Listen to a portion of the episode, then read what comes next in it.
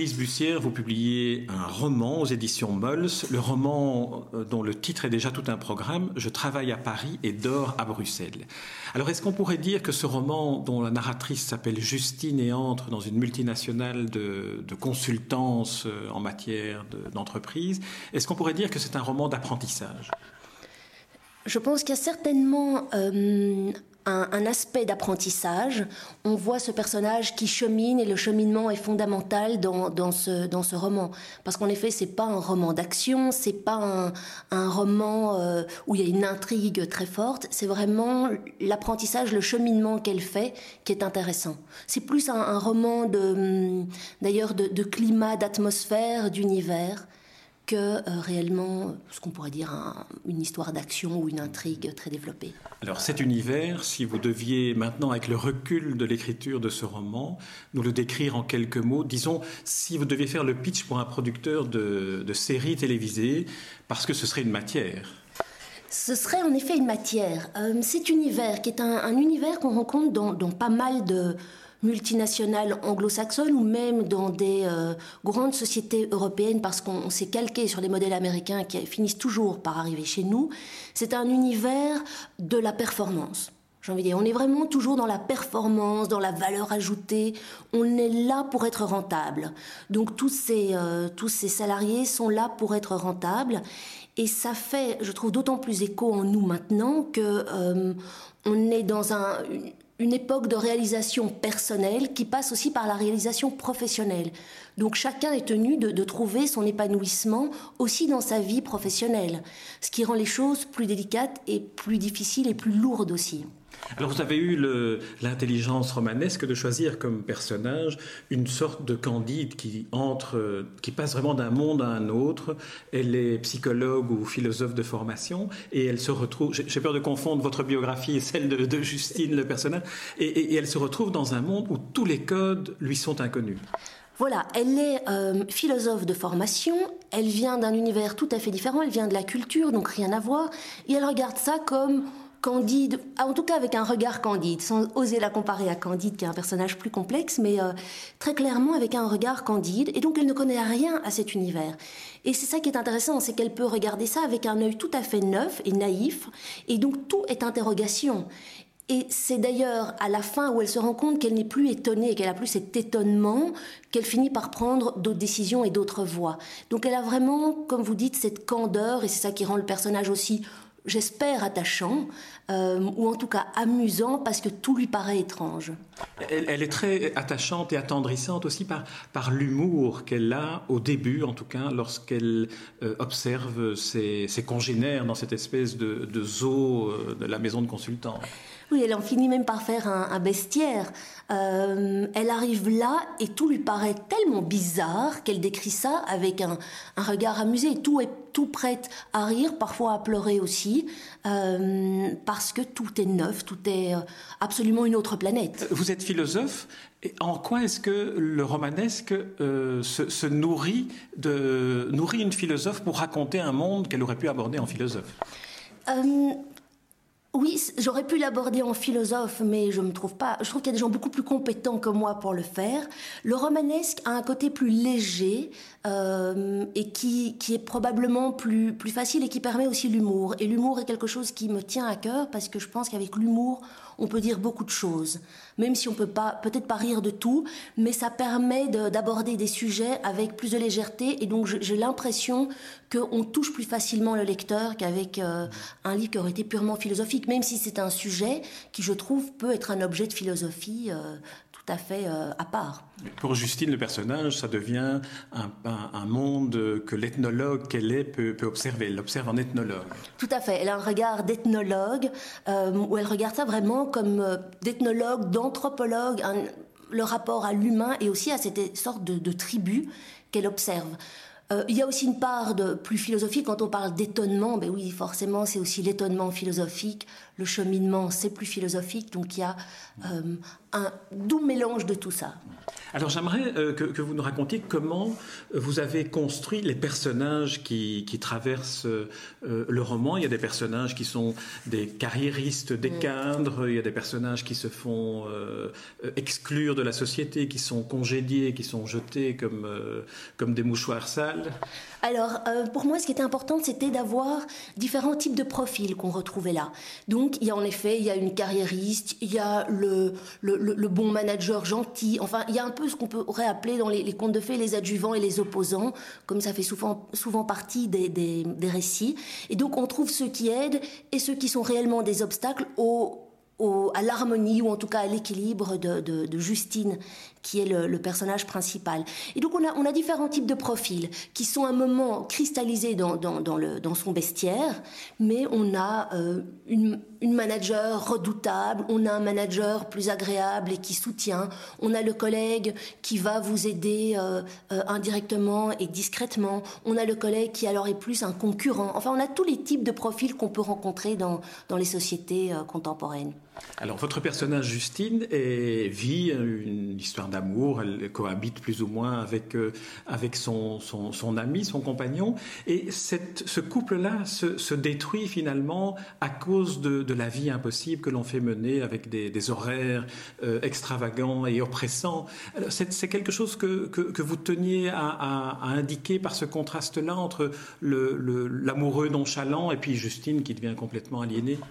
Oui, je trouvais ça intéressant qu'ils aient euh, deux univers tout à fait différents. Donc lui est assez nonchalant, a très peu de contraintes, et elle vit dans un univers de plus en plus contraignant. Et en fait, ce couple finit par imploser de l'intérieur parce qu'il n'y a plus la place. Il n'y a plus la place pour leur vie de couple, il n'y a plus de il a plus vraiment de place pour de l'amour. On, on, se croise, on s'effleure, mais il n'y a plus réellement de partage. Et je pense que c'est quelque chose que beaucoup de femmes vivent aujourd'hui, d'arriver à allier leur couple, leur vie de famille avec leur vie professionnelle. Et d'après moi, c'est un, vrai sujet et ça pose aussi de, vraies questions. À cet égard, votre roman est traversé par des, par des espaces euh, un peu hors, euh, hors du roman, qui sont l'introduction d'un personnage de funambule, d'un personnage euh, métaphorique. Alors, qu'est-ce qu'il qu'est-ce qu'il dit à Justine et qu'est-ce qu'il nous dit, ce personnage? C'est vrai que c'est une métaphore. Euh, le funambule, c'est un personnage qui, moi, m'a toujours fasciné parce qu'il représente l'équilibre. Et c'est précisément ce que Justine a du mal à trouver dans, euh, dans son histoire à ce moment-là. Il apparaît quatre fois, le, le funambule, et ce qui est intéressant, c'est que Justine s'en rapproche de plus en plus. Donc, au gré des, occurrences du funambule, elle finit par s'en rapprocher, voire l'intégrer, où la pensée du funambule devient la sienne, alors qu'au début, le funambule est un peu son Jiminy Cricket. Euh, il lui donne le regard qu'elle essaye de ne plus avoir, c'est-à-dire un regard extérieur sur elle. Est-ce qu'on pourrait dire que c'est en quelque sorte sa conscience ou son ange gardien? Euh, je préfère sa conscience à son ange gardien, même si les anges gardiens ont d'autres vertus. Euh, mais en effet, euh, c'est sa conscience, le petit Jiminy Cricket de Pinocchio. Il lui dit Attention Justine, regarde où tu mets les pieds, regarde où tu vas. Est-ce que c'est vraiment ça que, que tu souhaites? Est-ce que est-ce c'est l'être que tu veux devenir? Alors on assiste à, la détérioration en quelque sorte de, de, la personnalité de Justine au fil des dossiers dont on lui confie la charge, dont on, on, lui retire euh, avant qu'elle n'ait pu euh, entreprendre vraiment le, travail qu'on lui demande. Est-ce que c'est un processus de, détérioration que vous racontez? Il y a en tout cas le, processus de perte de recul. Donc elle finit par intégrer tellement l'univers dans lequel elle est qu'elle finira aussi par se faire peur et à se surprendre. Il y a un moment, euh, je crois, à quoi les, travailleurs d'aujourd'hui sont confrontés, c'est à une hyper adaptabilité. ça paraît très abstrait comme terme, mais bon, le roman le décrit de manière euh, plus amusante et, très concrète. Voilà, et très concrète et plus légère. C'est-à-dire qu'on finit par devenir hyper adapté à l'univers dans lequel on est. On intègre tout à fait la norme qui est à la base extérieure, on finit par l'intégrer en soi peu importe, hein, la flexibilité, le service au client, euh, et on devient, l'adhésion légère devient une intégration euh, complète de la norme, jusqu'à parfois se faire peur, ou au contraire, tout à fait adopter le modèle et, vivre là-dedans euh, sans recul aucun. On ne dira pas ce à quoi elle va finalement se, résoudre à la fin du roman, comme ça le, lecteur reste, reste dans l'attente de, la décision que va prendre euh, Justine. Mais il y a une autre dimension dans votre roman qui est la dimension de ce langage complètement inouï que l'on découvre, qui est un langage fait d'anglais, de mots euh, réécrits en français à partir de l'anglais, mais surtout il y a une sorte de vide euh, sidéral de sens. Ça m'amuse que vous disiez un vide sidéral. Euh, c'est vrai que c'est une remarque qu'on me fait souvent en me disant il y a énormément de franglais euh, dans ce roman. Est-ce que c'est pas excessif? Et non, dans ces sociétés américaines, euh, dans la mesure où l'anglais est la langue véhiculaire qui est utilisée, on finit par mélanger le tout. Et, et le côté vide sidéral existe. C'est-à-dire que faites l'exercice de prendre des petits catalogues de présentations de sociétés américaines et traduisez en français les slogans qui sont écrits en anglais. Moi, je l'ai fait cet exercice et on tombe vraiment dans le vide sidéral. J'ai mis deux, trois résultats de mes exercices dans le livre où il y a des phrases qui sonnent merveilleusement bien en anglais, qui, qui pourraient même nous impressionner, qui, une fois traduites en français, ne donnent rien du tout. Euh, tout simplement parce que l'anglais donne une aura de peut-être de prestige dans, dans, un monde économique. Mais on, on peut tomber dans un vide sidéral jusqu'à en attraper le vertige. Il y a un point culminant de, ce vide, c'est avec un de vos personnages qui entre dans une réunion cinq minutes avant qu'elle ne commence, qui ne connaît absolument rien du dossier qu'on va traiter, un dossier qui concerne quand même des milliards d'investissements et des centaines de personnes qui risquent de perdre leur emploi, et il improvise un plan stratégique. Alors là, c'est de l'invention ou, vous pensez que c'est plausible? Alors, je me demande qui n'a jamais vu ça dans sa carrière. Moi, dans ma carrière qui n'est pas si longue, je l'ai déjà vu au minimum deux fois. Des, personnes d'un certain niveau hiérarchique qui traitent tellement de dossiers, qui vont plus jusqu'à un certain niveau détail, ce qui est normal, ils n'ont matériellement pas le temps. Mais quand il s'agit de réunions importantes, qu'on appelle des steering committees, enfin on les appelle comme on veut, c'est eux qui sont censés représenter le dossier, le projet, peu importe, parce qu'ils ont plus de, crédibilité que des, euh, des sous peut-être pas des sous-fifres, mais enfin toutes les personnes qui sont en dessous d'eux. Et donc ils sont briefés parfois trois minutes avant une réunion sur un dossier euh, qui finalement qui ne maîtrise plus réellement. Et je me demande bien qui n'a jamais vu ça dans sa carrière. On se dit, après vous avoir lu, que c'est peut-être ce qui s'est passé dans certaines grandes institutions bancaires qui se sont retrouvées à la ruine. Peut-être est-ce par des, des, suite à des réunions comme celle-là où des, des décideurs, ignorants de tout un dossier, ont finalement pris des décisions? Je pense que c'est plus qu'envisageable. À mon avis, il y a des décideurs qui se retrouvent à certains niveaux de la hiérarchie, qui s'entourent de personnes qu'ils trouvent plus techniciens ou plus compétents qu'eux et qui sont censés les conseiller, parce que eux ne peuvent pas se plonger dans tout et sont parfois mal conseillés. Ou finalement, euh, la connaissance du dossier leur échappe, ça sans doute. je peux imaginer que c'est arrivé à Lehman Brothers ou à d'autres, je ne sais pas. Alors on va revenir un peu au personnage de, Justine dans une autre dimension qui est, cette dimension relationnelle où elle essaye malgré tout d'entrer en contact au début avec euh, ses collègues et finalement elle se retrouve tout à fait désemparée parce qu'il y a toujours un enjeu dissimulé, toujours un agenda caché. C'est vrai, euh, elle arrive le premier jour et elle, candidement de nouveau, elle veut dire bonjour à tout le monde. Et c'est une société où ça ne se fait pas de, saluer les personnes parce qu'en fait, malgré les team building qu'on peut mettre en place, il n'y a pas forcément du lien social puisque ce sont des personnes qui sont envoyées sur un projet et puis sur un autre. Donc, bon, c'est des collègues qu'on finit par euh, uniquement croiser. Et aussi, elle rencontre des gens qui ont d'autres enjeux, c'est-à-dire qu'ils vont être sympathiques parce qu'ils ont besoin de vous, pour vous jeter à la première occasion ou pour abuser de vous. Euh, et ça, elle en fait la leçon, bien malgré elle, mais c'est un apprentissage. Et je pense que c'est vrai que dans l'univers professionnel, il y a d'autres enjeux que simplement le côté sympathique et relationnel, qui n'est finalement qu'un prétexte pour rendre le temps un petit peu plus supportable. Oui, parce qu'ils se, entre collègues, ils se plagient, se copient, ils s'attribuent des dossiers auxquels ils n'ont pas travaillé pour se valoriser. Ils se font chipper leur travail, donc c'est vraiment l'aliénation pure et dure du travail. Euh, bon, c'est des pratiques, je pense, assez courantes. Alors il y a un côté souriant à votre roman qui se lit d'une traite. Il faut bien préciser parce que là on, parle de choses euh, qui sont un peu rebutantes par le fond, qui sont graves par le fond. Mais vous, avez réussi à en parler de manière très, euh, très, très légère et très allègre. Je pense que vous avez une très grande jubilation à écrire ce roman.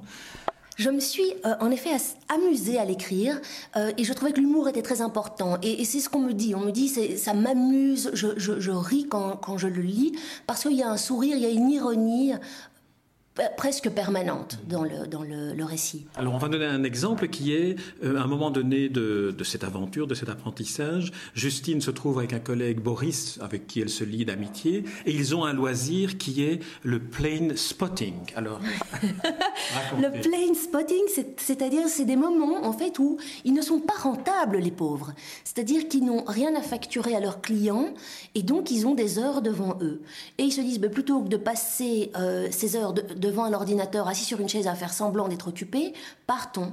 Et donc ils déposent leur veste sur leur dossier et ils vont regarder les avions décoller. Et donc ils passent des heures à deux à regarder les, avions décoller. Ils finissent par reconnaître des modèles, c'est quand même exceptionnel. Euh, et donc ils s'amusent. Donc là-dedans aussi, dans cet univers très dur et très contraignant, est aussi possible d'autres formes d'amusement parce qu'il y a aussi une grande liberté. C'est-à-dire que l'immense flexibilité qu'on demande à ces personnes peut parfois tourner à leur avantage. On ne regarde pas quand ils sont là ou quand ils sont pas là. C'est-à-dire qu'ils ont une liberté d'horaire, on les juge au résultat. Donc parfois, ils vont travailler, je ne sais pas moi, de 7 heures du matin à 2 heures du matin. Et puis parfois, pendant une journée, bah, personne ne regarde ce qu'ils font. Et donc ça permet d'autres choses. Ceci dit, vous avez certaines répliques aussi où quelqu'un part à 6 heures du soir, on lui dit alors tu prends ton après-midi de congé. Ça, évidemment, c'est un grand classique, c'est un grand classique dans, dans, dans, ce type de société où on met toute sa fierté à, euh, à être omniprésent, à faire des heures et à montrer qu'on est euh, plus qu'en adhésion, c'est-à-dire qu'on est vraiment euh, corps et âme présent pour son employeur. Il y a une forme de fierté qui est tout à fait perverse. Alors pour terminer cet entretien, on va évoquer un, de vos chapitres dans lequel vous décrivez l'agent féminine qui travaille dans, ces grandes boîtes internationales. Alors il y a plusieurs catégories.